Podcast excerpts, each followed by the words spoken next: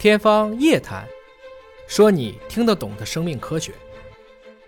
但是对于一些特定人群，比如说孕产妇，她就坐不住了，纷纷在网上表现出自己的担忧。比如说，我感染了，会不会影响肚子内的宝宝？有什么办法能够预防新冠？该不该吃药？甚至是卫健委专门在公众号上整理了这样一个文章，尹哥就把这个观点拿出来，也给大家解读一下，供大家分享。大家好，我是尹烨啊。最近刚好有一个北京的朋友，她是个孕妇，突然阳了啊，就非常担心，来问我怎么办。其实尹哥之前呢也讲过类似的解读，特别是包括乔杰老师啊、黄鹤峰老师啊，都做了大量对应的研究。我们今儿就聊一聊孕产妇阳了怎么办？因为最近突然就从群防群控的上半场变成了以个人家庭防御的下半场，所以很多的小伙伴儿也都在各地穿梭。大家度过了几个愉快的周末，突然发现，哎，身边的亲戚朋友开始广泛的阳性，自己不是在羊圈，就是在易烊千玺的路上。当然，一般的人我们也不用太担心啊。尽管我们知道我们大概率都会被感染，但是从目前已经过来的第一批人来看，这个病毒相比于之前的，比如说德尔塔株，还是变得更加温和了。但是对于一些特定人群，比如说孕产妇，她就坐不住了，纷纷在网上表现出自己的担忧。比如说，我感染了，会不会影响肚子内的宝宝？有什么办法能够预防新冠？该不该吃药？甚至是卫健委专门在公众号上整理了这样一个文章，尹哥就把这个观点拿出来，也给大家解读一下，供大家分享。首先是今年四月份，这是来自于复旦大学附属妇产医院的黄鹤凤院士啊，这也是这个领域的一个权威专家。目前的研究，新冠病毒感染初期的孕妇，她们的胎盘、羊水、脐带血、产道乳汁都是阴性的。换言之，新冠病毒通过胎盘垂直传播的概率是比较低的，轻症和无症状基本不会影响新生的健康。哺乳期做好防护，也不容易导致新生的感染。但如果出现了严重症状时，或者是早产的时候，新生儿可能会出现一些并发症，比如说呼吸系统疾病。所以呢，我们可以总结一下，奥密克戎引起的孕妇阳性，大部分是无症状或轻症的，做好个人的防护。如果有异常，比如说发现了一些在产检的过程中有些异常，那么及时就医。应该说还是有足够的应对办法。第二个，那么像孕妇应该如何正确的进行病毒防护呢？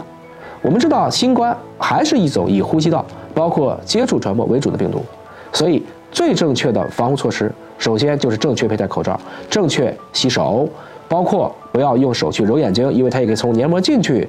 对一些快递啊，或者是出入公共场合的一些衣物啊，应该进行有效的消毒。家里应该做好通风，包括应该打疫苗。如果有一些基础性疾病，比如说高血压、糖尿病这样的一些疾病的孕妇，特别是可能您知道您有人高征的风险的这样的孕妇，更应该做好自身的防护。还是建议大家有条件应该在怀孕前去打好疫苗，预防基础性疾病，调整好身体的状态。有些小伙伴呢，因为备孕怀孕一直没有打疫苗，那么现在疫情严重了，到底能不能打疫苗呢？目前呢，国家卫健委发布了最新的新冠疫苗接种技术指南的第一版里面，不建议。大家在怀孕期间再去打疫苗，但如果打了疫苗发现自己的怀孕怎么样呢？也不建议终止妊娠，可以加强产科检查，避免意外状况的发生。如果您问很多的产科大夫啊，他会告诉你，其实我们对这个孩子，比如说早期打了疫苗会不会流产，有一个全有或全无的理论，是什么意思呢？也就是说，如果孩子扛不住，他就流产了；如果孩子能扛住，他就是健康的。从这个意义上讲呢，也对应到了刚才没打了就先别打了，打了的也不用主动去终止妊娠，他只要能活下来，他大概率就应该是一个健康的宝宝。那现在说第三个问题，孕产妇感染了新冠病毒怎么样？一般来讲，在新冠面前呢，孕妇就跟普通人一样，不会更容易感染，也不会更难去康复，还是一周左右就会自愈。尹哥的那个朋友果然第四天以后就开始越来越好了。但如果真的就不幸感染了？首先做到的是别慌张，无症状轻症的孕产妇在家里做好监测，主要就是量好体温啊，半个小时、一个小时量好体温，做好记录，规律的作息，足量的饮水。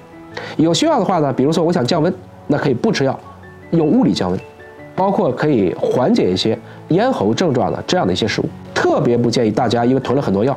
自行用药，更不要看到网上一些流行的说法，几个药在一起吃，啊，从这个意义上讲，我们很多确实并没把你怎么样，是药三分毒，再吃出了药物的这种不良配伍的一些禁忌和反应，我们就得不偿失了。如果医生开了药呢，要把用药情况记下来，以备不时之需。那如果孕妇已经出现了高烧、咽喉剧烈疼痛、鼻塞、咳嗽等症状呢，防止孩子被这些问题所影响发育，需要去就医了。记住了，这个时候要戴 N95 口罩，要避免被其他的一些传染源所感染。总之，面对新冠呢，每一个人、每一个家庭都是自身健康的第一责任。